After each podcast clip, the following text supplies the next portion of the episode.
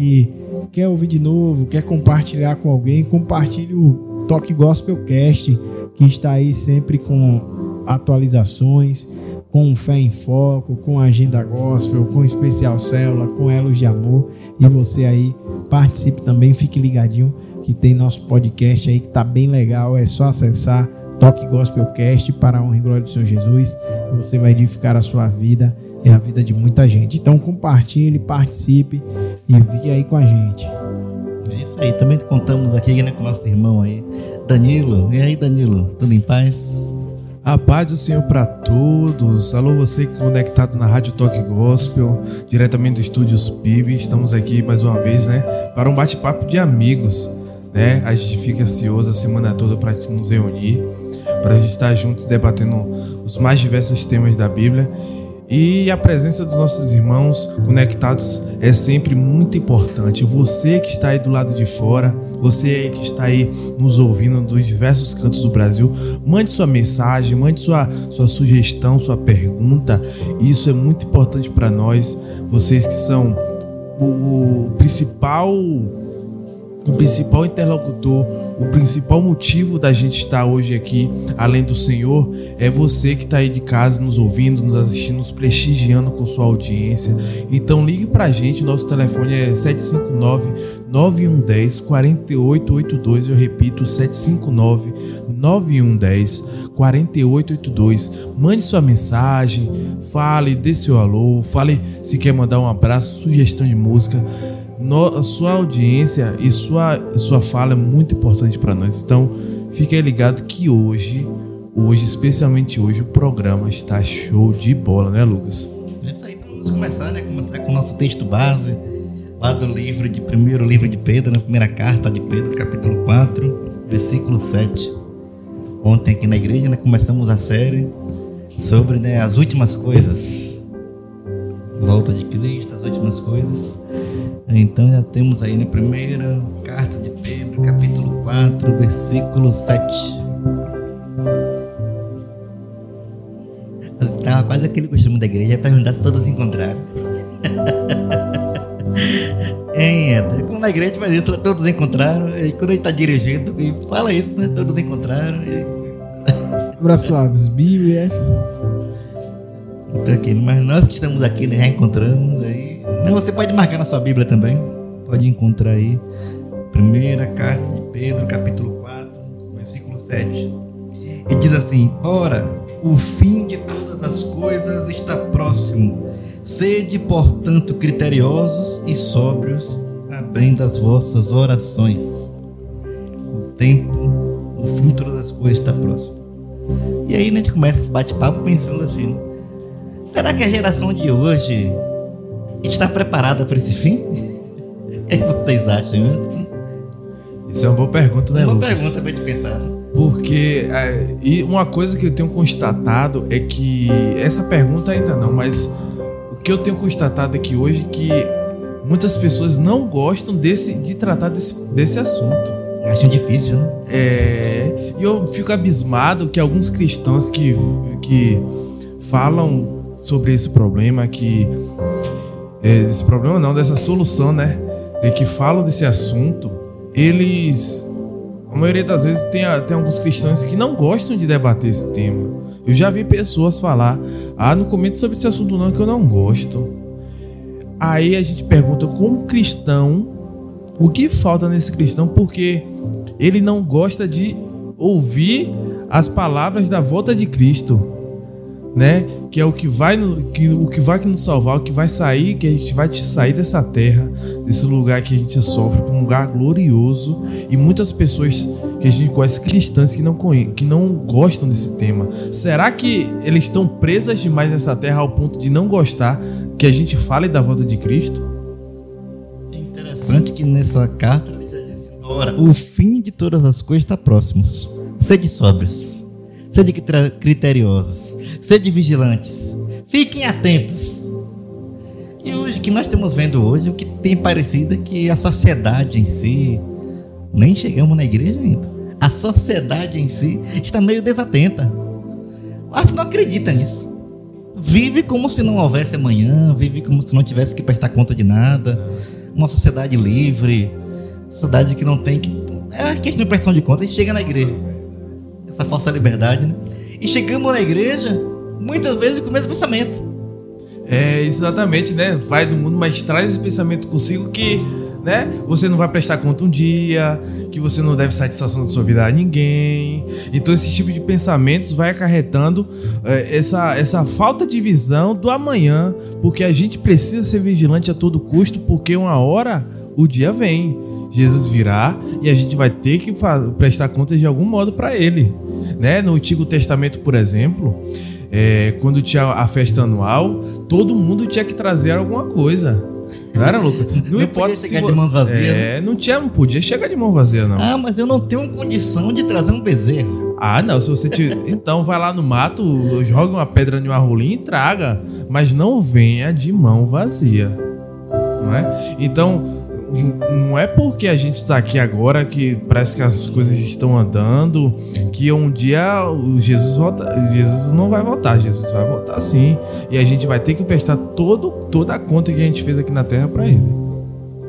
É isso aí, é o que nós estamos vendo assim é que o mundo também busca outros propósitos, né? Estamos vendo que hoje tem muitos propósitos que estão se colocando à frente da, da fé.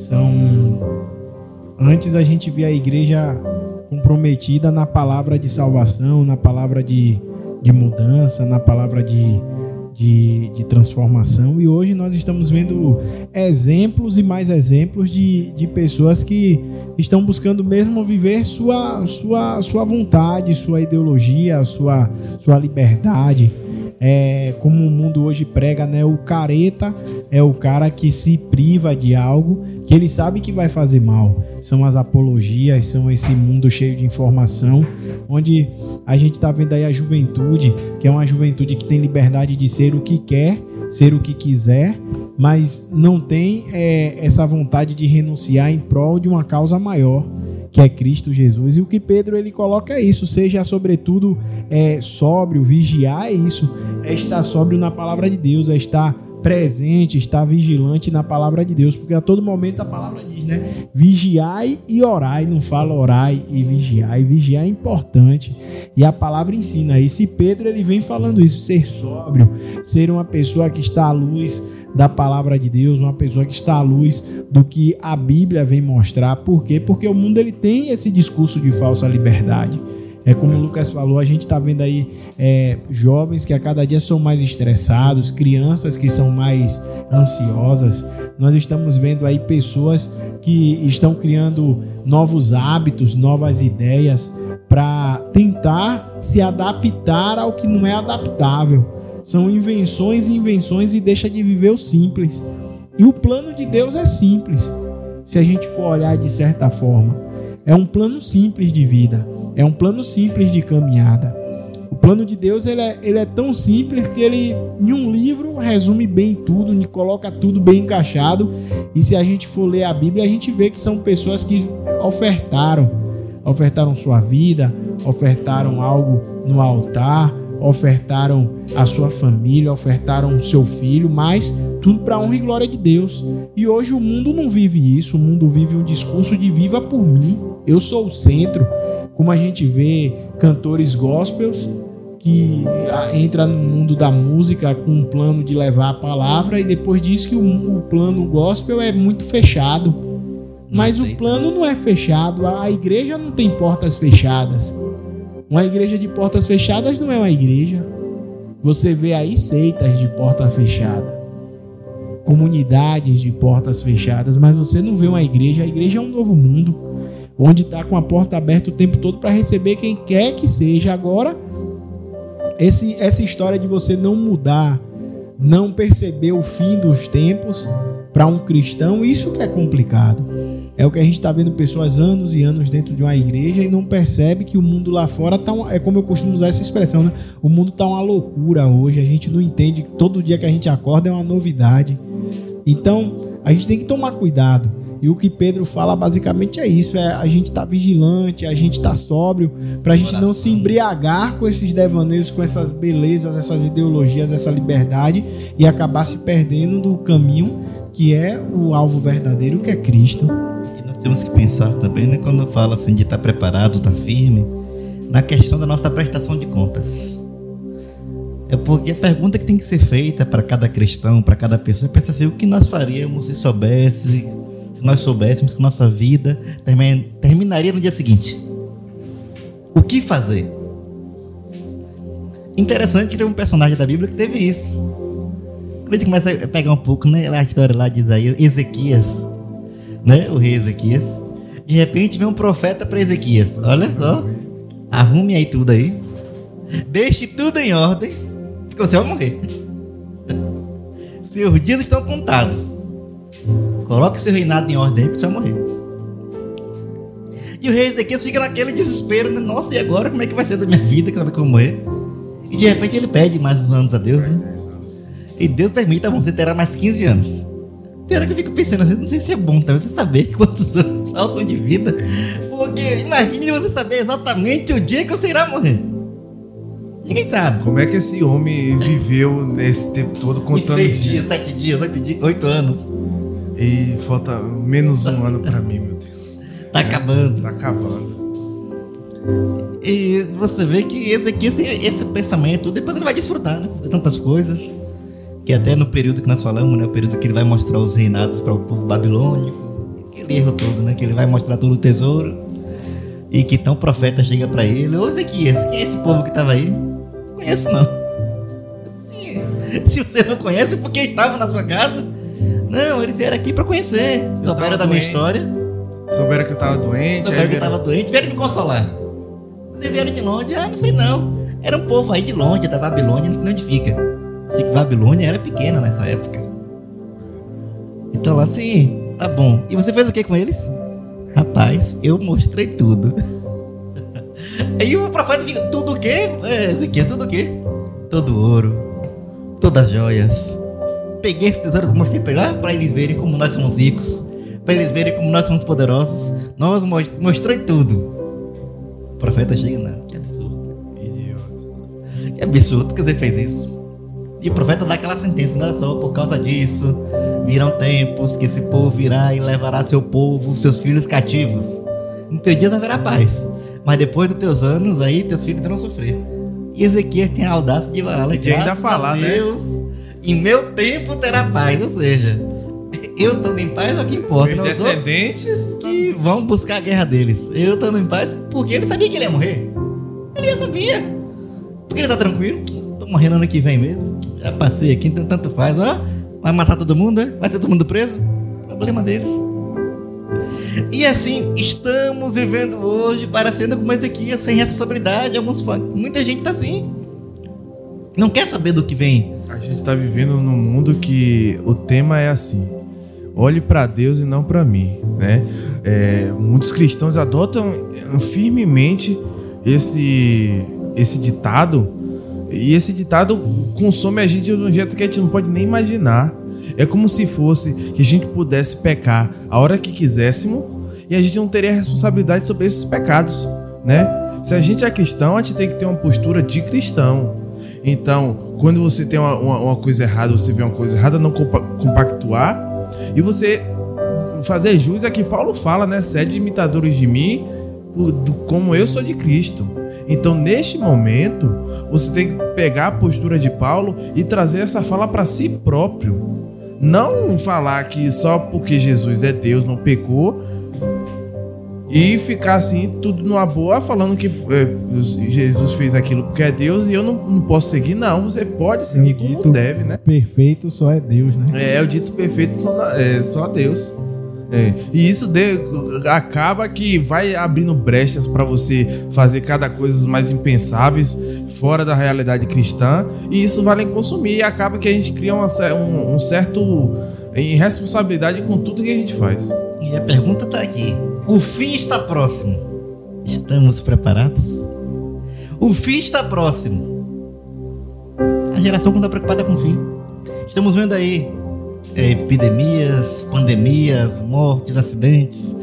E tudo acontecendo. Pessoas perdendo suas vidas. E estamos vendo aí o mundo como tá. E parece que nem com isso a igreja tem levantado seus olhos para perceber aquilo que está escrito, verdade. O fim está próximo. Pessoas continuam vivendo como se não tivessem quem prestar contas. É o dilema da sociedade hoje. Estamos entendendo o caminho, estamos entendendo o propósito.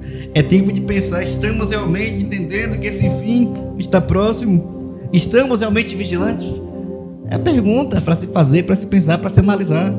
A igreja de hoje está vigilante diante do tema que o fim está próximo. A prestação de contas, como o Danilo acabou de falar agora há pouco, no passado ninguém podia chegar de mãos vazias. E hoje? Como nós estamos chegando diante de Deus? Ah, não é trazer oferta, não, não é isso não. É de vida mesmo.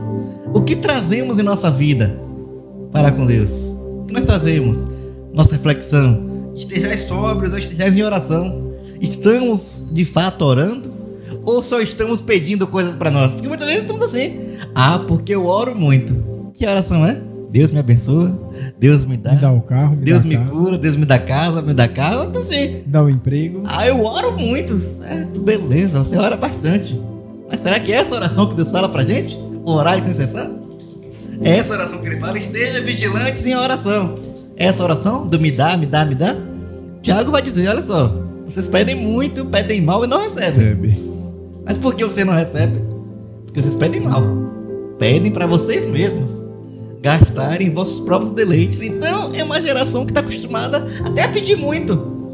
Mas de fato estamos aprendendo que o fim está próximo. Precisamos desse conceito com Deus. Que reflexão precisamos fazer? É a gente tem que, quando a gente trata certos tipos de coisas, certos tipos de, de pensamentos sobre o fim do mundo, a gente tem que estar atento para o que, o que, que a gente quer é, mostrar no fim dos tempos, né? O pastor, você, o pastor sempre fala que a gente tem que sair com a, sempre tem que sair na cabeça quando a gente vai pro culto que a gente vai sair para abençoar alguém, né? Então, a maioria das pessoas saem de casa e perguntam e fala assim próprio: eu vou, eu vou sair para a igreja, vou lá e vou tentar achar uma bênção para mim, uma cura para mim, um deleite. É tudo isso, sim, é tudo isso. Mas você tem que também ter uma consciência que o culto que a gente presta a Deus também você ajuda os demais. É um abraço que você dá, é uma fala de ânimo para o seu irmão, é uma mensagem de cura. É tudo isso, e isso tudo vai agregando coisas na nossa bagagem que um dia a gente vai prestando conta, né? Então imagine você estar lá no, no seu, na sua prestação de conta e passar, sei lá, vamos imaginar aqui um slide aqui, é, um slide aqui de um vídeo seu dentro da igreja. Tá o seu irmão sentado no canto chorando triste e você não teve coragem de Perceber. falar, né? De perceber e de falar alguma coisa para esse irmão. Né?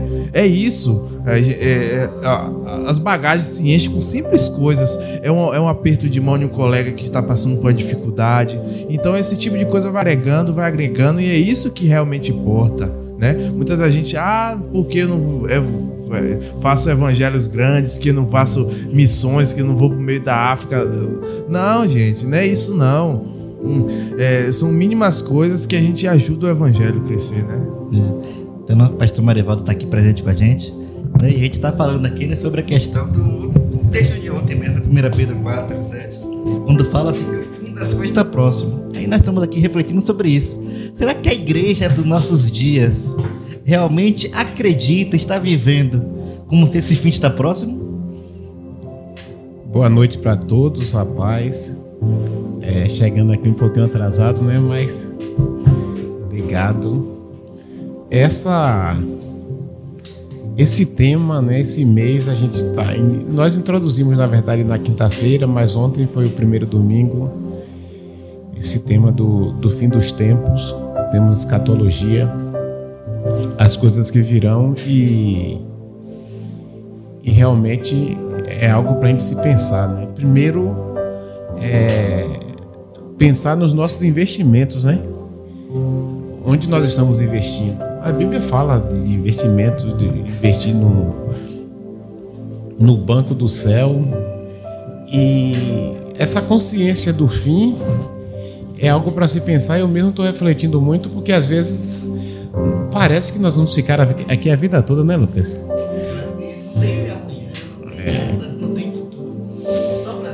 É, e isso a gente, a gente percebe a forma como o mundo está sendo conduzido. Né? E o próprio avanço, o próprio avanço satânico no mundo, né? não é, Danilo? A forma como o inimigo tem, tem preparado tudo. E ontem nós falávamos sobre isso, sobre a forma como o mundo está, está clamando né, por um, um governo universal. E nós falamos que isso não, não tem nada de novo, é desde o Gênesis, né? Essa tentativa de um governo global, Deus nunca quis. Porque somente Deus é o rei de toda a terra. Deus quer que cada povo tenha a sua cultura, tenha a sua língua, tenha a sua. Mas o mundo caminhou para uma globalização. Desde o fenômeno da globalização, nós temos percebido que esse, esse fim tão vaticinado na Bíblia, tão profetizado, ele, ele agora encontra um lastro no mundo como nunca houve. Né? E ontem nós falávamos sobre isso, sobre os sinais dos tempos. A gente vê o, o mundo globalizado clamando. Isso é inevitável. Eu tenho uma consciência que é inevitável. E assim, durante a história a gente percebe que isso vem acontecendo durante muito tempo, né? As, o grande boom da, da globalização se dá nas grandes navegações, né? E quando isso ocorre, também ocorrem as guerras e toda vez que a, que a humanidade vai se, vai se aglutinando, né? Se tornando mais próxima, acontecem conflitos e elas acabam se afastando. Na Primeira Guerra Mundial aconteceu muito isso. As, todas as, as civilizações se, se aquietaram em uma unidade só. Né? E é quando começaram de novo essa aglutinação, a Segunda Guerra veio e, come, e afastou todos os povos. Agora, com medo da, da, das populações de ter outra guerra em que provavelmente acabaria com toda a humanidade, a paz reinou. Mas é, essa paz é uma falsa paz né? E, e é isso vai começando o advento da, da, das bolsas de valores, onde agregaram toda a economia de um país ao restante do globo. É, a, a, os adventos das Organizações Unidas, da OMS, da ONU, né, da Unesco. Então, todos esses aparatos vêm reunindo as nações, vêm reunindo os povos para que para que se tenha uma, um consenso global, né? Até hoje já, o povo já fala que a, o inglês já é a, a língua, a, a, única língua. Estamos voltando a Babel, né? É exatamente. Essa, essa tentativa de, de governar o mundo. Mas para nós que a nossa perspectiva aqui, né, Danilo já pontuou aí algumas coisas importantes, é a perspectiva de qual o interesse de Satanás, Lucas nessa globalização. Porque desde o início, desde o princípio, né? Quando Satanás, ainda no, no céu, como Lúcifer, o projeto dele era fazer um. Eh, construir um império mais elevado do que né, o, o de Deus. Né? A gente pode até ver aí em Isaías 14 é, como, como ele, ele planejou construir um, um poder acima do poder de Deus, né? 12, 14 ou 14, 12 eu tô. É, Isaías fala sobre isso, que ele queria construir um, um governo acima do governo de Deus. Então é um projeto que não é uma coisa da terra. Sempre ele quis, né? E só que a forma como Satanás é, deseja governar, o império dele, veja bem que eu estou diferenciando sempre, estou com cuidado de não falar reino, né? Porque é uma pergunta muito simples que eu faço assim, as pessoas dizem, nunca pensei nisso, qual é a diferença de um imperador para um rei? A diferença é que o rei, ele nasce rei, e o imperador, ele toma o poder forçado. Né? Esse é, essa é a diferença. Porque nós temos a, a, a fala aí, né? Quem foi rei nunca perde a majestade, né? Então, no caso, Lúcifer, ele sempre quis tomar o poder à força. E nada melhor desde Nirod a gente começa primeiro com, com Adão no Éden, quando ele enganou Adão. Né? Ele disse: Ah, Deus não quer que você seja igual a ele. Né? Enganou Adão. E Adão, ludibriado pela, pela ânsia do poder. Né? Como eu sempre falo, uma coisa tão simples que eu falo, mas que sempre eu vou me aprofundando nisso. Que não é uma fala minha, na verdade, é uma fala de C.S. Lewis. Né? Que toda, toda opção pelo poder é satânica Né? Todo mal que existe no mundo, o mal é feito pelas pessoas que optam pelo, pelo poder. Né? A opção cristã é a opção pelo amor, né? que aí é santa, mas a opção pelo poder é satânica. Então, o que é que quer quem tem poder? É até, mais poder. A, até pelo poder de Deus também, né, pastor? Satânico também. Os, os próprios cristãos se matam para saber quem tem mais poder, exclui o outro, cancela o outro. A igreja tal não presta porque não tem poder, a minha é mais poderosa. Toda e qualquer opção pelo poder, ela é satânica. Né? A opção cristã é pelo amor. É pelo amor, amor a Deus. A gente quer isso. O poder é uma consequência dessa opção que nós fazemos pelo amor. Então ele, ele colocou em Adão essa ânsia pelo, pelo poder, né? Tu vai ser igual a Deus. Ele queria ser superior. Já encontrou aí? Uhum. Isaías, Isaías quanto? 14, do 12 ao 14. Pronto, como é que diz Ele aí? fala assim: Como você caiu dos céus, ó estrela da manhã, filho da alvorada? Como foi tirado a terra você que derrubava as nações, você que dizia no seu coração: Subirei aos céus, erguerei o meu trono acima das estrelas de Deus. Eu me assentarei no monte da Assembleia, no ponto mais elevado, no monte, no, monte Santo. Subirei mais alto que as mais altas nuvens, serei como o Altíssimo. Quer dizer, é a opção pelo poder. Ele. Eu gosto até de uma. De uma fala assim que eu acho muito muito poética, a linguagem bíblica é uma linguagem poética. Mas eu gosto de uma fala que diz como Deus expulsou expulsou Lúcifer do céu, né? Diz que é, é uma, não é uma, uma narrativa bíblica, é alguém foi muito inteligente para pensar isso, né? Diz que Deus reuniu todos os seres espirituais. Quando eu falo seres espirituais, porque nós temos anjos, arcanjos, querubins, serafins. Então, às vezes, a nossa impressão é que seres espirituais são só os anjos. Não. Os seres espirituais, todos reunidos. E Deus, então, falou assim: ó. Todos que me amam e todos que querem ficar comigo por amor, passem para o meu lado direito. Aí aquela, aquele grupo de, de seres espirituais foram para a direita de Deus. E aqueles que ficaram à esquerda de Deus, né? Então esses foram expulsos porque foram aqueles que seguiram Lúcifer nessa revolta que acontece lá no céu quando ele quer construir um trono acima do de Deus. Né? Então essa busca pelo poder. Depois do, do episódio do Éden, nós temos Nirod. Nirod é, é o, o arquiteto da Torre de Babel, né? lá no advento de Sinear. Quando Nimrod é um, uma pessoa que não quer que. Porque a ordem de Deus é que ah, se espalhe sobre a terra, povoe a terra. Essa é a ordem do Senhor no Gênesis, né? Frutificar e crescer e povoar a terra.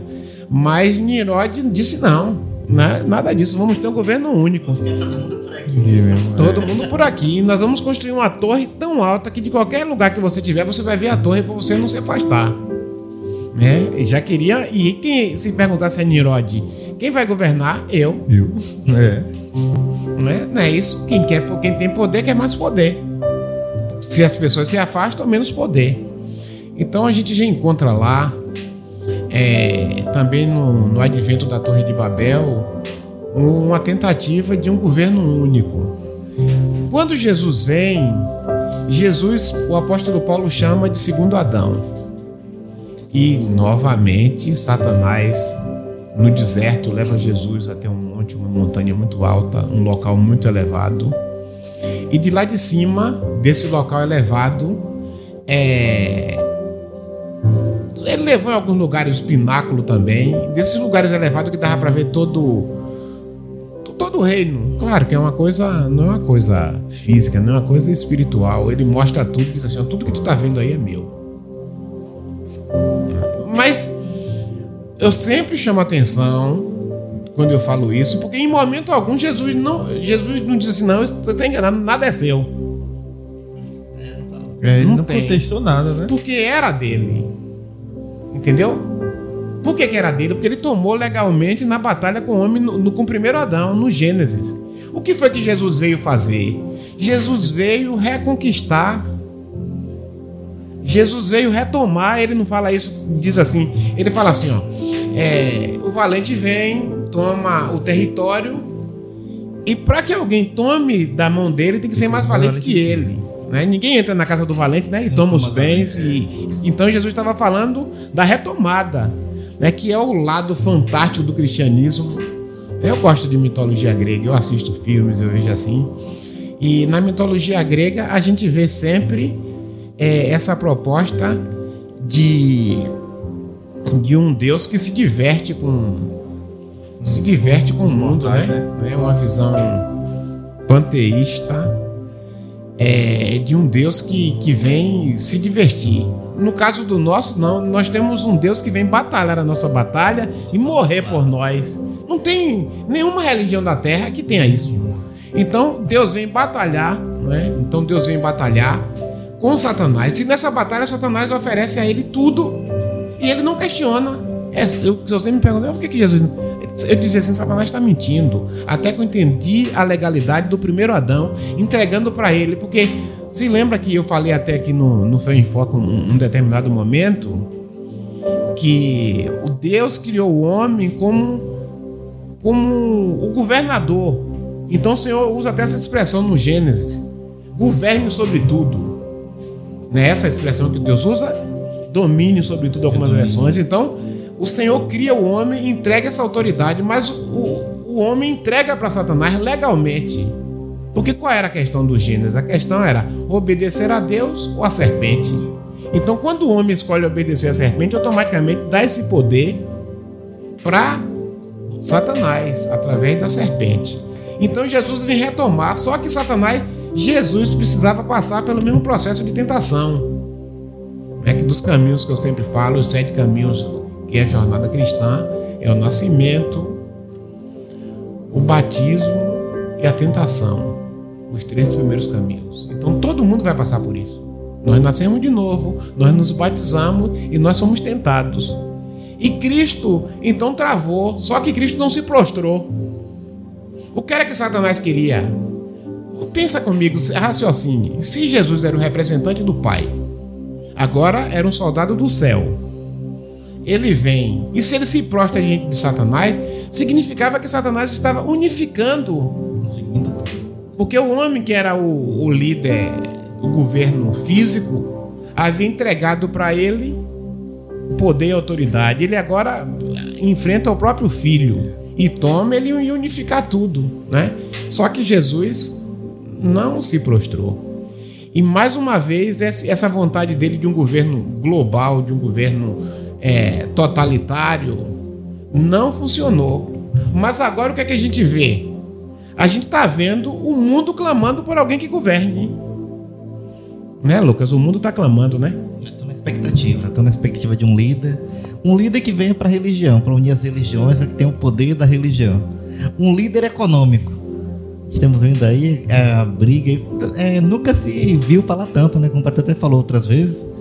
De uma época que uma empresa em algum país do mundo, por não pagar aquela empresa, todas as bolsas do país, todo mundo vai cair. E cai tudo. Por causa do. Não é nem um calote, é um possível calote. Então, tá assim, uma economia. Vimos agora a questão da pandemia, que as leis foram feitas, que a OMS, de manhã, a lei é essa. Ó, oh, faça isso, a máscara é para quem tá doente. À tarde, não, não. Só quem não tá doente vai usar. No outro ah, não, não, não. Todo mundo usa. E assim, e todo mundo era obrigado a seguir. Passaporte da vacina. Vê aí como tá. Então, assim, estão clamando por uma liderança que possa realmente. O que aquela pessoa falar vai ser lei. Porque fica assim uma briga. Um escuta um, outro escuta o médico tal, outro escuta o presidente desse país, outro escuta o Papa ali, outro escuta o religioso tal. Então, assim, tá uma confusão no mundo e eles estão ansiando de fato por um líder que venha mexer na economia, mexer na religião e mexer na política. E na segurança pública também, né? Também. Porque hoje, pra, é, eu, eu, gosto assim, de ouvir o pessoal da Polícia Federal, às vezes, dar algum depoimento, e a Polícia Federal Brasileira está no combate, né? No combate às drogas, que está minando as resistências da, das facções. Porque tá, tá cortando na, na raiz, na, né? Na raiz, que é as né? drogas, né? Tirando, mas hoje a única forma que tem de controlar a questão das drogas e das armas é através de um Interpol, de uma polícia internacional, Então, automaticamente clama alguém que quem é que tem controle sobre essa polícia internacional? Tem que ter alguém para controlar. Então, você precisa de alguém que controle é, a, a, a economia, a política mundial, né? A internet como um todo. Então, quem é essa pessoa que o mundo está clamando? Então, como eu disse ontem, né? E ontem foi muito legal, Lucas, que depois que eu fui para casa, eu fui ouvir. Eu ouvi a mensagem toda. Eu e Nilton, a gente sentou para ouvir. Nilton falou assim: é, isso aqui é muito forte. A gente assistiu o culto todo de novo. Eu fiquei revisando, coisa que eu nunca fiz na vida, a primeira vez. E eu, eu percebi assim que o clamor do mundo é venha este governo global sobre nós, do mundo. Do mundo, né? Não é, Lucas? É um clamor universal, né? Estou na expectativa, estou nessa esperança e é. na expectativa que apareça, que surja esse líder. E uma coisa que parece que, que é inevitável, né? Isso tudo que está acontecendo é inevitável. A gente não tem, por exemplo, é, o STF a gente vê aí que quer controlar algumas mídias sociais. É impossível. Hoje, pela, pela, pela magnitude que, que já se tornou a internet, os meios e até, até o crime organizado hoje no mundo, é quase que impossível você conter essas forças. A única possibilidade que pode ter é de ter alguém aí, né, que alguém que controle mais, mais né, Éder? É, porque até hoje mesmo, eu dando uma, uma passada em algumas notícias, a gente está vendo que a China já falou que em 2022 será a perseguição total aos cristãos e às religiões, a quem for contra eles, será uma perseguição total mesmo, será ainda pior e mais rigorosa. E a gente vê também um conflito hoje dos Estados Unidos com a China referente a Taiwan, que é uma guerra fria acontecendo, é um sinal de guerra que está aí se passando e, e o mundo está na expectativa do que vai acontecer nessa negociação. E a gente está vendo que quanto mais crises, né, mais acordos vêm sendo feitos, mais crises vêm acontecendo, como a gente viu a conferência do G26, que o G20, né, que da questão da poluição e que é bem assim, são acordos que não vão resolver. E no final das contas só está gerando mais e mais conflitos, como vocês falaram, as vozes que vêm aparecendo, como aquela Índia que veio falar e vem colocar um grito de, de preocupação maior, Greta Thunberg, que ninguém conhece, chega do nada e vira uma voz presencial em congressos. E a gente está vendo o Brasil que está se tornando uma democracia que a cada vez mais vem essa, essa, essa polarização de cada lado, essa briga de quem quer mandar e no final das contas, quem vai comandar mesmo a nação que vem se mostrando onde o, legislativo, o judiciário não está respeitando a, a, a, a, maior a, a maior conquista, né, que é a nossa Constituição. Gente, pessoas estão voltando a cultuar a Deus dentro de catacumbas, dentro de cavernas, né? Existe uma perseguição real e acintuosa contra, contra cristãos em diversas partes do mundo, né? É, e isso é mais um sinal do que a gente está passando por a situação de fim dos tempos. É como alguns cunharam aí recentemente o termo cristocídio, né? Cristocídio. Exatamente, tem no mundo o cristocídio.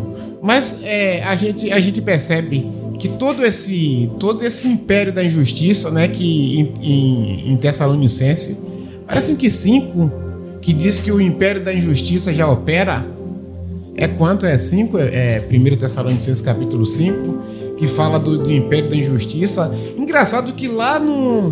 É, lá no. O Ministério da Injustiça deve estar assim. Lá no, no início, nos primórdios da igreja, o apóstolo Paulo fala que o espírito da coisa já estava operando. Né? O espírito da coisa. Então, isso é muito mais do que uma pessoa. Isso é muito mais do que, do que uma pessoa. Isso é, na verdade, um espírito um espírito que vai habitar alguém. Então é um, mais que uma questão física de um homem, que muitas vezes a gente vê é, os debates na televisão, falando de nome de pessoas, a gente não quer citar nome de ninguém aqui, mas é, é muito mais, é, Danilo, do que uma pessoa, é um espírito que está operando em cada, em cada século, em cada momento, em pessoas. É, exatamente. Aqui em 2 Tessalonicenses, capítulo 2, versículo 7 né? Segunda Tessalonicenses, capítulo 2, versículo 7, fala assim: Porque eu já o ministério da injustiça opera, somente há um que agora resiste até até que do meio seja tirado. Então é isso. A coisa ainda não foi manifestada, mas o espírito da coisa Já já, est- está operando desde o primeiro século, Lucas. Então é muito mais do que uma pessoa. Eu não estou preocupado com pessoa com nome, não, porque o que importa é o espírito que vai usar as pessoas. Já está presente operando aí. né? E operando através de quê? Da mentira. Né? Isso, Lucas, quando a gente pega a Bíblia dizendo que Satanás é o pai da mentira, a gente encontra o mundo moderno completamente afogado na mentira. É tanta mentira. Né? A gente tá vendo aí, Éder tá falando dessa coisa de- dessa questão ecológica, né? A questão ecológica. Porque a gente tá vendo aí falar. Engraçado que nessa conferência do clima aí, a gente não viu falar da realidade. O Brasil hoje, ele, ele polui 3, vírgula alguma coisa aí por cento de todo, toda a poluição do mundo. O povo tá vindo todo para cima do Brasil com mentira. Ah, porque a Amazônia é pulmão do mundo. Isso já foi superado há muitos anos. há muitos anos e, o- e o exemplo claro disso é a Europa, que ela não é nenhum exemplo de, de, de preservação ambiental. Nós estamos vendo aí também a China, que nunca cumpre. Quem mais emite Quem mais emite são a- os países de, de que têm o desenvolvimento, os países de primeiro mundo, são os que mais emitem os gases. E na verdade são pautas que só são mesmo para poder doutrinar um, um- um discurso, doutrinar uma narrativa e nisso gerar crise, porque o Brasil hoje, até na questão da colheita da soja, é um exemplo que tem a colheita mais eficaz e menos poluente do mundo. O Brasil, em questão de produção industrial e escala mesmo agrícola, é um país que polui bem menos do que países menores até do que o nosso país. Exatamente. Né? Só para ter noção, dois terços de toda, a de toda a poluição mundial vem dos cinco rios da China, né? Né? E se você perceber uma clara visão, todo e qualquer cômodo da sua casa tem algo feito na China. Seu celular, sua televisão, todo e qualquer equipamento eletroeletrônico da sua casa tem pelo menos um componente vindo da China. Então, se todos os componentes estão vindo, da, estão vindo da China, todo o potencial poluente está vindo de lá. Os cinco rios da China são, são os rios que mais poluem os, o- é, os mares Os do mundo. mares. Porque, é, vamos fazer só uma rápida ilustração. Por que os mares não secam? Por causa dos rios. Os rios que sustentam os mares e por isso que os mares não secam. E logo, se a gente polui os rios, a poluição vai direto para o mar. E hoje a gente sabe que, que o- a carga de oxigênio do planeta vem das algas marinhas dentro da, debaixo dos oceanos. E se a gente polui esses oceanos, a gente acaba perdendo mais oxigênio para essa poluição. Então, não é porque a gente está aqui sofrendo com queimadas que acontecem por, por, por incêndio criminoso, ou seja lá o que for, que vai afetar o clima necessariamente. A gente vê é, pautas, né, direto ao assunto, essas pautas que ficam surgindo, é, que é mais importante, é mais importante um ovo de tartaruga do que um feto dentro da barriga da mãe. É, só, só serve para distorcer e para atrapalhar a mente dos que não estão atentados por que não estão atentos para o que realmente importa, né? É, é, são pautas é, pequenas que só prestam para desviar nossa atenção. E no fim criar narrativas de medo, né? Que fim dos tempos, fim do mundo. O mundo vai acabar daqui a tantos anos, como tinha um, um defensor há 10 anos atrás que ele dizia que o mar ia subir em um nível tão alto que ia cobrir um determinado continente e no final das contas ele tem uma casa na praia.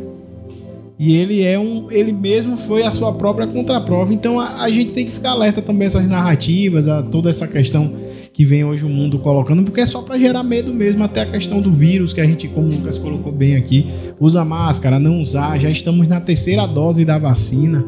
quarta já. na né? quarta Tá dose vai quarta chegar, dose. tem gente que já vai tomar a quarta. Aí esses dias eu até brinquei assim com a pessoa, falei, gente, daqui a pouco a gente não vai ser mais. Aí vai, vai ter sangue não, vai ser soro de vacina. Vocês vão pra quinta dose e haja vacina. E a gente vê que quem lucra com isso é justamente a indústria que se fortalece que pro, projeta essas, essas campanhas, que, que patrocina. Então tá tudo ligado em um esquema que é de um controle que eles vão tomar ou pelo medo, pela, por alguma satisfação, por algo. Mas primeiro tem que gerar isso: medo, insatisfação, a narrativa, algo que gere uma crise maior para o povo Mas, procurar esse é, líder. Se a gente se livrar dessa cortina de fumaça e a gente pensar na proposta bíblica de homem como a coroa da criação de Deus, não é porque, segundo a Bíblia, tudo, tudo isso, a terra, os animais, tudo isso vai, vai ser destruído. Né? O Apocalipse fala de novos céus novas terras. O que é que vai sobrar? O homem. Porque o homem é a coroa da criação de Deus. Os animais não têm vida eterna. Então, o que é que acontece? Satanás, a Bíblia diz, eu acho a Bíblia, a Bíblia é o livro dos livros e eu acho fantástico a, a construção que a Bíblia faz das coisas. A Bíblia diz que Satanás veio para matar, roubar e destruir. Para matar, roubar e destruir o ser humano. Porque os seres espirituais, eles não morrem. Então ele veio para matar, roubar e destruir o ser humano. Então o que é que ele está fazendo através dessas cortinas de fumaça, dessas pautas todas? Está tirando a atenção que Deus deu ao homem. Então tira o foco do homem, que é a coroa da criação, e coloca o foco na ecologia. A ecologia tem que ser cuidada. Nós somos defensores da ecologia. A gente não joga copo descartável no chão. Quando eu chego na rua, eu tiro. A gente não polui rio os cristãos são ensinados a quando vai na beira do rio, tem que levar seu saquinho e botar tudo lixo lá. Cristão que é cristão não polui. Me lembro de um dia que a gente fez um aniversário, quando eu cheguei lá e jogaram uns copos descartáveis no chão, eu botei todo mundo depois para catar, lá na casa de Fernando, lá na, lá na Baixada, e os adolescentes tudo. Mas por que, que. Vamos limpar, porque cristão não polui. Vai pro rio, o rio ali pertinho, ó. Aí todo mundo, ah, é mesmo, então bora limpar. Limpou tudo, que eu fiz limpar. Então, como pastor, a gente não vai. Eu não vou querer nunca ver Danilo, ou Léder ou Lucas e vou dizer que tá certo. Ir pra beira do rio com a família e jogar tudo no chão. Não, é cristão não. Cristão tem consciência ecológica. Porque o apóstolo Paulo diz que toda a natureza juntamente geme. Então esse mal vem contra toda a natureza. Mas o ódio especial que Satanás tem é do homem. Porque só o homem tem eternidade. O homem é um, é um ser. Outro dia eu fiquei altas horas da madrugada pensando nisso, que eu sou meio, meio malucado também. Tem hora que eu foco numa coisa e, e não tiro da cabeça. Eu fiquei pensando, mas o homem é o único ser, preste atenção nisso, gente. É o único ser que é físico, e espiritual ao mesmo tempo. Imagina que coisa, Lucas. Não existe, quer dizer, a gente desfruta das coisas do aqui e do agora, e a gente desfruta, então a gente tem o nosso corpo que nos liga à terra, que é formada por elementos químicos, e a gente desfruta das coisas da terra, a gente pode pegar, a gente pode, pode namorar, a gente pode fazer tudo isso, pode tomar um, alguma coisa boa lá, comer as, as melhores delícias da terra e ao mesmo tempo a gente pode se sentar na mesa com o Senhor para banquetear, porque nós somos espirituais. Por isso que o homem é o elo de ligação. E por isso que Satanás levantou um ódio tão terrível contra o homem e colocou no seu coração, como se ele dissesse assim: Ah, eu não vou desfrutar, porque ele tem consciência. Ele sabe que os dias deles estão contados. Né? Sabe que os dias dele estão contados. Ele sabe, por exemplo, Satanás sabe, esse é o texto de. Não sei se esse. É porque eu tô, tô lendo muito, e, e, às vezes eu fico entre o capítulo 5 de 1 Tessalonicenses e os capítulos 2 e 3 do, do 2 Tessalonicenses. Mas no capítulo 5, salve equívoco, Lucas. A Bíblia diz que Satanás, que o anticristo será destruído pelo sopro do Senhor. Imagina esse povo que fica querendo apoderar Satanás, querendo, achando que Satanás é o supra-sumo do poder, que Satanás é inimigo de Deus, não sei o quê. Satanás, o sopro do nosso Deus, o hálito do nosso Deus vai destruir o anticristo com toda a sua horte. É, 2 Tessalonicenses, capítulo 2, versículo 8. Então será revelado o perverso a quem o Senhor Jesus matará com o sopro de sua boca e destruirá pela manifestação de sua vida. Ah, vai aí, Lucas. Imagina. Gente, Satanás não é nada comparado a Jesus, né? Nada, né? A gente, ah, que, é, como o pastor falou que esse é apoderado. Não, gente, calma, inimigo de. Não é inimigo, coisa nenhuma. Eu aprendi isso com o Tia Rafa na escola bíblica no Minical. Basta Jesus olhar atravessado e ele desaparece. Tem até a questão de Pedro, né? Que É a questão de quando fala que resolveu se ir andar com ele e não permitiu. Então, assim, não tem liberdade para agir, não tem essa liberdade. E nós temos visto que, como o pastor tem falado, nós temos visto que todas essas questões têm tirado o cristão do foco de perceber. É, o foco é o quê? Perceber que as coisas estão próximas do fim. A tática é essa, é tirar a gente do caminho, né? Tirar através do medo, através de outras coisas, através da. Seja o que for, tá não percebendo que o quê? Aquilo que ele vem escrever aqui. O fim está próximo. Estejam atentos. O fim está próximo, estejam vigilantes. O fim está próximo, estejam em oração. E muitas vezes a igreja tem perdido esse, esse referencial de que de verdade o fim está próximo. Os sinais estão aí. Nós já vimos aí, o pastor falou o referencial para é, o global, né, para a liderança. Lá tá vendo que vai. O mundo deseja isso. Os, os sinais que Jesus falou também, nós cumprimos todos. Muro de guerra, terremotos, pais contra filhos. A gente até não entendia nada de questão. Ah, pais contra filhos, como será isso? A gente viu agora na pandemia. Quantos filhos entregaram os pais que saíram sem máscara? Quantas pessoas fiscalizaram porta de igreja? Ó, a igreja do vizinho aqui abriu. Cristãos. A minha fechou, mas a do vizinho ele abriu, ele denunciava. Então, a gente tá vendo essas questões todas. E o texto que Jesus fala o quê? Vocês serão odiados por causa do meu nome. Por quê? Porque algo que o pastor nos lembrou aqui. O que tem detido, o que detém isso aí é a igreja. A igreja que está intercedendo, a igreja que tem feito sua missão, a igreja que tem falado contra essas coisas. Então, por isso tem causado o quê? Essa ira do mundo, essa ira das pessoas, de não querer esse relacionamento. Por isso que você vê tanta oposição à igreja, por quê? Porque a igreja não se prostra para essas coisas. A igreja não vai se prostrar para essa autoridade que vai surgir. Porque a igreja sabe que nós temos um Deus verdadeiro, que é Jesus. Então não vai se prostrar para quem vier liderar com a salvação do mundo, porque não vai ser. Então é tempo de ficarmos até alertas, vigilantes, atentos em oração, porque o fim está próximo. Então nós, como igreja, temos que estar atentos, não desviar o foco, não perder tempo com outras coisas, mas estar sempre atento. Não, a nossa missão não pode mudar por causa da pressão da sociedade. E não pode também, Lucas, clamar por esse governo global. Achar que vai ser a solução. É achar que vai, vai ter um governo que vai trazer paz. Porque muitas vezes esse clamor né, das pessoas. É porque a palavra anticristo, ontem eu falei também sobre isso, é anti-Deus. Então, é. O, o Pai Celestial enviou seu filho Jesus. Satanás envia seu filho, o anticristo. Possuído um pelo Espírito, Jesus pelo Espírito do Pai, o Espírito da bondade, com toda a bondade, com toda a misericórdia. Um, um Deus bom. E por outro lado, Satanás com esse desejo de matar, roubar e destruir. Por isso que o cristão tem que estar muito atento sobre o clamor que ele faz. Então, é, vamos fazer um, dar uma pausa aqui. Já já a gente volta falando da importância da igreja e da importância do corpo de Cristo, né, detendo da importância da oração também para conter essa fúria de Satanás, mas para ficar somente com gostinho aí, esperando a gente voltar aqui depois dessa música. Vê aí, tem uma música Não Tardará, bota essa música aí, Cristo há de voltar.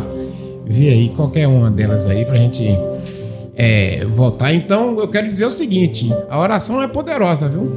A gente está combatendo essas forças do mal aí com essa com o poder da oração. Então essa música aí, falando sobre a volta de Cristo, é para você. Não tardará Cristo a de voltar. Para você pensar um pouquinho, para você refletir a respeito da sua importância no combate às obras das trevas. Então é isso aí, estamos aí nessa reflexão sobre ainda dentro de pouco tempo. Essa reflexão. Então, o pastor falou, né? Deixou a duvidazinha, né, para nós pensarmos. Já que falamos aqui, né, que o fim dessas coisas estão próximas, que é tempo de estar atento. Pensar agora o nosso papel, o papel como igreja, como nós temos podemos paralisar essa obra, como nós podemos de fato fazer a diferença para que não permita que essas coisas nos peguem, até um texto, né? nos vejam que a volta de Cristo, tudo isso aconteça, nos pegue desprevenido, como ladrão. É isso aí. Lucas falou bem do e Danilo também sobre essa questão de superestimar o Satanás. Né? Esse sempre eu achei um erro de muitas igrejas, né? inclusive aquelas igrejas que só falam o tempo todo de Satanás. Na cabeça dos crentes, tem hora que eu fico pensando que as pessoas acham que Satanás é livre para fazer o que quiser. E isso é. E isso a gente vê essa, essa má compreensão de muitas pessoas. A gente percebe que é, fica, dificulta até o, o andamento da própria vida cristã. E uma observação até para ser feita, né? Que quando realmente ele agiu no livro de Jó, em nenhum momento Jó fala que foi ele. Você vê quando realmente ah, foi ele. E assim, e ele não agiu com liberdade. Ele pedia autorização. Liberdade, Lucas, é, uma, é um atributo exclusivo de Deus. Então ninguém consegue. Só Deus é livre. Ele tinha que pedir permissão. Ah, eu vou fazer isso. Não, não vai. Mas não parece que, pelo que muitos cristãos falam, parece que tá livre para fazer o que quiser? É. Não, parece que fica naquela disputa, né? Quem é que ganha hoje? Oh, tomara que Deus vença hoje. Oh, parece que, que, esses povos gostam, né? De ter pelo menos alguém para colocar emoção? a culpa. Ter emoção. É, ter uma... mais emoção na vida ou ter alguém para colocar a culpa de ter feito alguma coisa. Mas eu digo assim, é, muitas vezes apodera ele, porque é. assim, em muitos casos é, é, uma, é uma batalha na mente. Se na batalha eu apodero o inimigo, eu vou ficar atribuindo tudo que acontece à minha vida a ele, é coisa mental. Ele cresce, né. Quando nós somos transportados do reino das trevas para o reino da luz, a única pessoa que tem autoridade sobre a nossa vida é Deus. Nós passamos a ser propriedade exclusiva de Deus. Então, a Bíblia é tão, a Bíblia é tão exata e tão poderosa nisso que chega ao ponto de dizer que os cabelos da nossa cabeça estão contados e não cai um sem a permissão de Deus. Eu acho que é o extremo, né? Porque a gente, sabe que isso aí é uma, uma, linguagem, né? Que Deus não vai estar perdendo tempo contar cabelo de ninguém. E o careca? Né? Então o careca é que não tem cabelo. então, né? Então, assim, isso é uma, uma figura de linguagem, mas para falar da mínima coisa, um fio de cabelo que estão contados não cai. Então não é verdade. Pelo contrário, a gente deve aprender o verdadeiro valor da igreja, que a igreja ela é a única que detém as obras de Satanás. Quem paralisa é o Espírito Santo. Nesse texto que, que foi lido aí, é, segundo Tessalonicenses, no capítulo 2, fala que somente um que detém, que é o Espírito Santo, que detém o espírito do anticristo.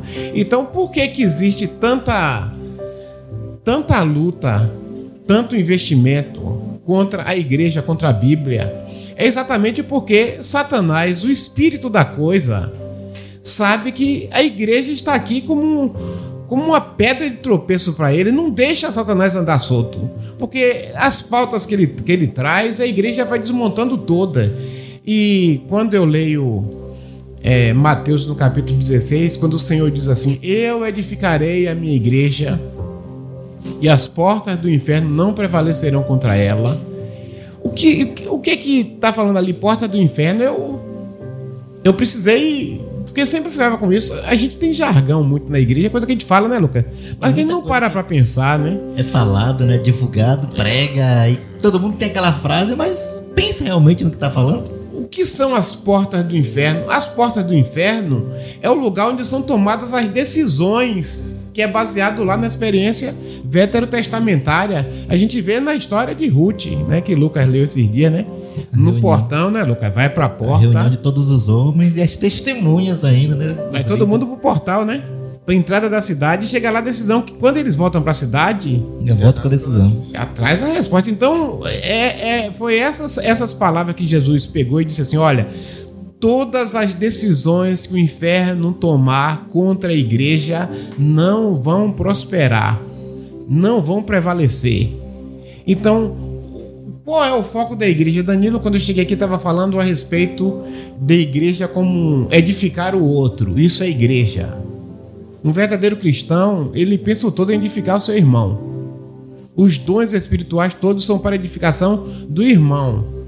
Essa religião egoísta que cada um só está preocupado com o seu, com sua casa, com seu dinheiro. Isso não é cristianismo. O cristianismo é, uma, é um sistema de vida altruísta, que o outro, na verdade, é quem importa.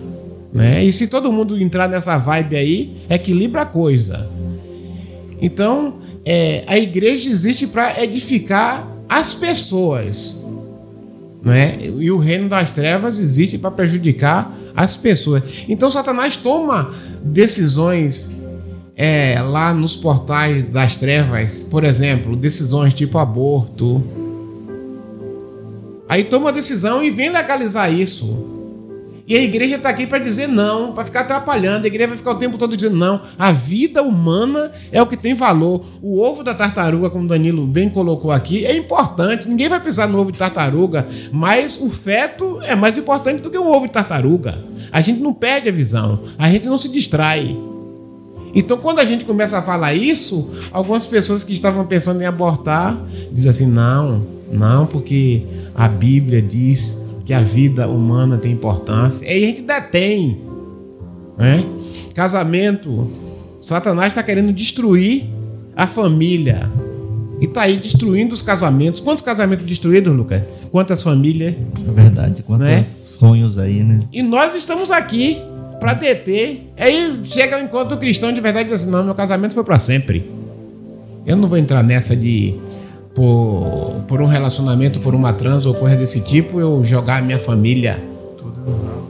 Toda no ralo. Um projeto que eu fiz, sempre sonhei ter minha família edificada, construída. Agora, por um rabo de saia, eu vou esquecer tudo que eu sonhei por 20, 30, uma noite de prazer.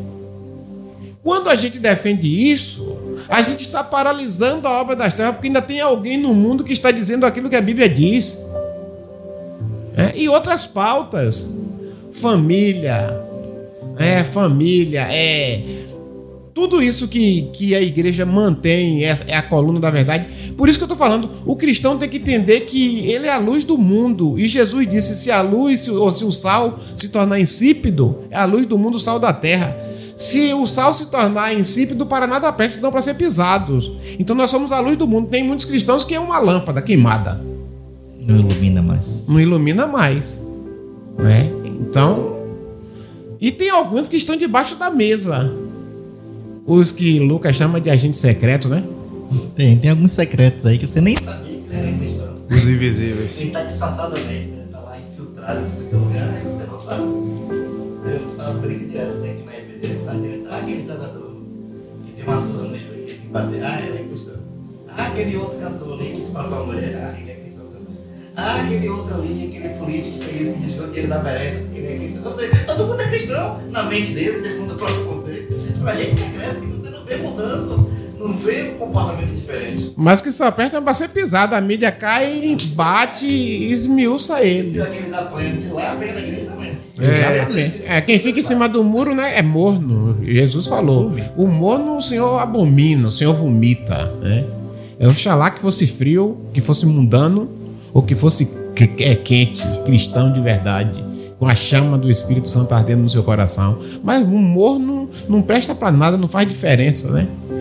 Então, quando nós é, mantemos essas pautas cristãs, quando nós mantemos os princípios bíblicos, os fundamentos da nossa vida, a gente atrapalha o projeto de Satanás.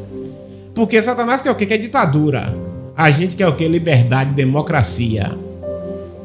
Né? A gente não quer que o governo esteja interferindo na vida da nossa família para determinar a sexualidade dos nossos filhos. A gente não quer isso. A gente não quer que o ministro do Supremo Tribunal diga para a gente qual vai ser a, Entendeu? Nós não temos problema nenhum. Cada um escolhe a sua vida. A gente não está preocupado com o que as pessoas fazem lá entre quatro paredes. Ninguém quer saber com quem ninguém se relaciona, não. O nosso problema cristão é quando quer impor isso a gente. É quem impor, quer obrigar. Essa é a questão. Então, enquanto a igreja estiver na terra, o espírito do anticristo, o anticristo não vai dominar. E sabe por que, que não vai dominar? Por causa da oração. Foi um ponto forte onde quando eu falei, eu cheguei em casa e fiquei pensando, meu Deus, o foi que eu falei aqui? Enquanto a gente tem o mundo todo clamando, alguns sonhando ser esse governo universal. É, alguns querem ser o governo universal, outros estão clamando: ah, precisa alguém para controlar a internet, para controlar a economia, precisa alguém para isso. Está clamando por um, por um anticristo que venha segundo os moldes satânicos. Nós estamos em todas as partes da terra clamando: venha sobre nós o teu reino. Então a gente pode ir pelos continentes na África, nesse momento, tem cristão gritando: venha sobre nós o teu reino.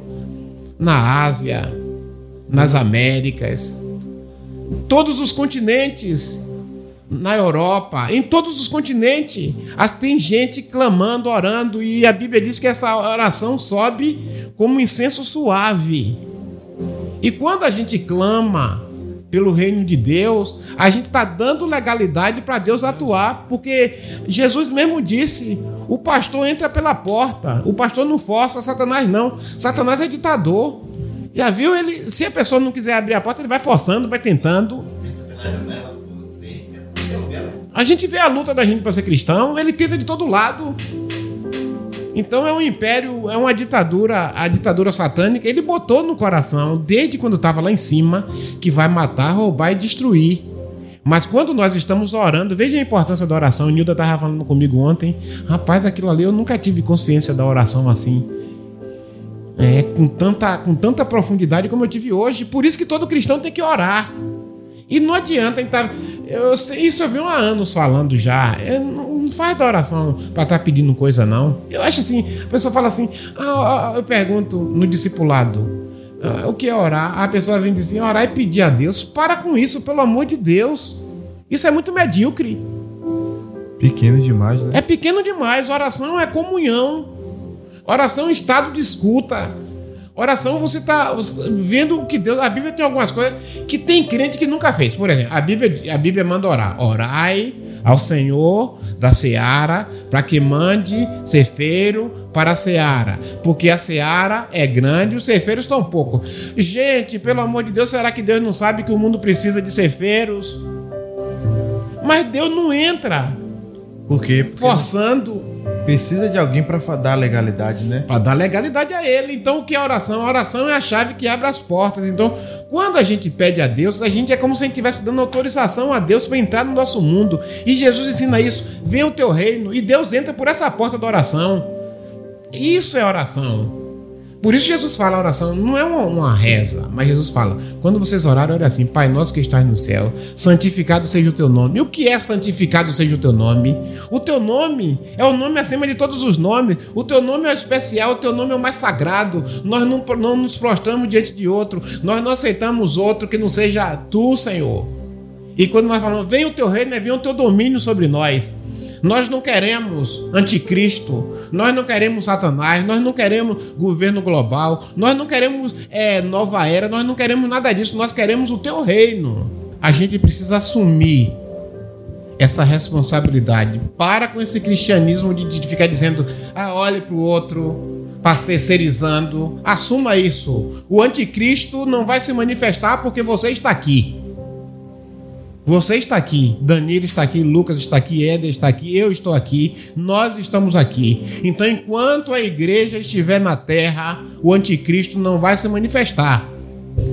O espírito da coisa estará atuando em um, em outro, mas o anticristo não vai se manifestar porque nós estamos aqui orando. Venha sobre o Brasil o teu reino, é o teu domínio. Então, planos podem fazer. Podem fazer planos. Podem fazer tudo. Fizeram planos já desde o Atos dos Apóstolos, a gente vê lá quando a igreja é inaugurada em Atos 2, calaram a igreja, queimaram cristãos lá, lá em Roma, nos palácios, comeram, é, jantaram à luz de cristãos queimando, colocaram cristão em vaso de azeite e nós estamos aqui. Nós estamos aqui, século 21, 21 séculos.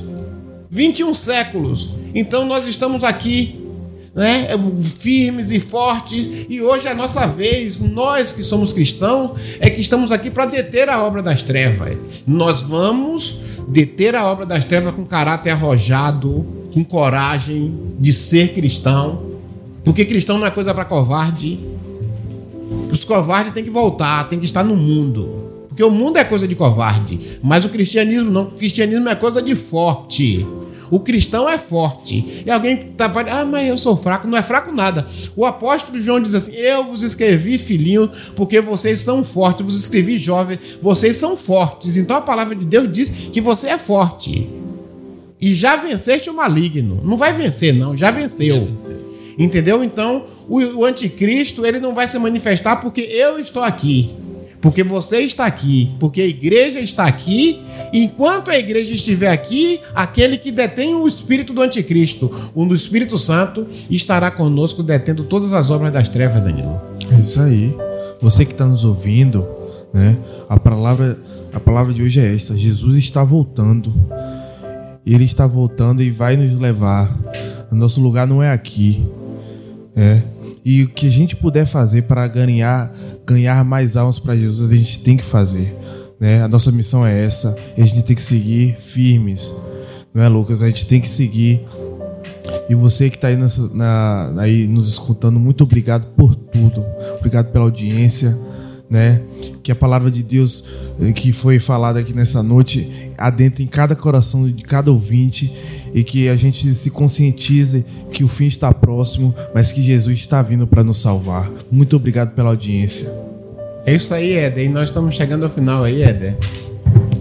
É isso aí, glória a Deus. Mais um bate-papo edificante. E como nós iniciamos aqui, né? Vamos estar vigilantes, orando Vamos estar ligados aos sinais e principalmente na boa obra de Cristo, continuar. Ser valente, permanecer firme, porque isso é o propósito, isso é importante. É o momento da renúncia, é o momento de aceitar e carregar essa cruz, carregar esse fardo juntos, porque a igreja tem que estar forte. E é isso, essa comunhão, é estar orando, é buscando mesmo a cada vez mais estarmos próximos de Cristo, né?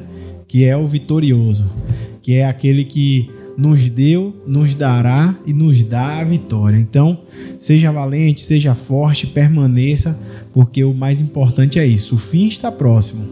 Os sinais estão aí, os alertas estão aí, e como o Lucas começou aqui com a palavra né, de Pedro, é muito importante estarmos sempre vigilantes e sóbrios na presença de Deus. É isso aí. É isso aí, Lucas. Estamos chegando ao fim do programa. Estamos finalizando, né? Finalizando o nosso programa. Com essa ideia, né? Que é só o início, né, pastor? Só o início de, dessa reflexão. Estamos aí nesse mês pensando essas questões futuras. Então é só o início.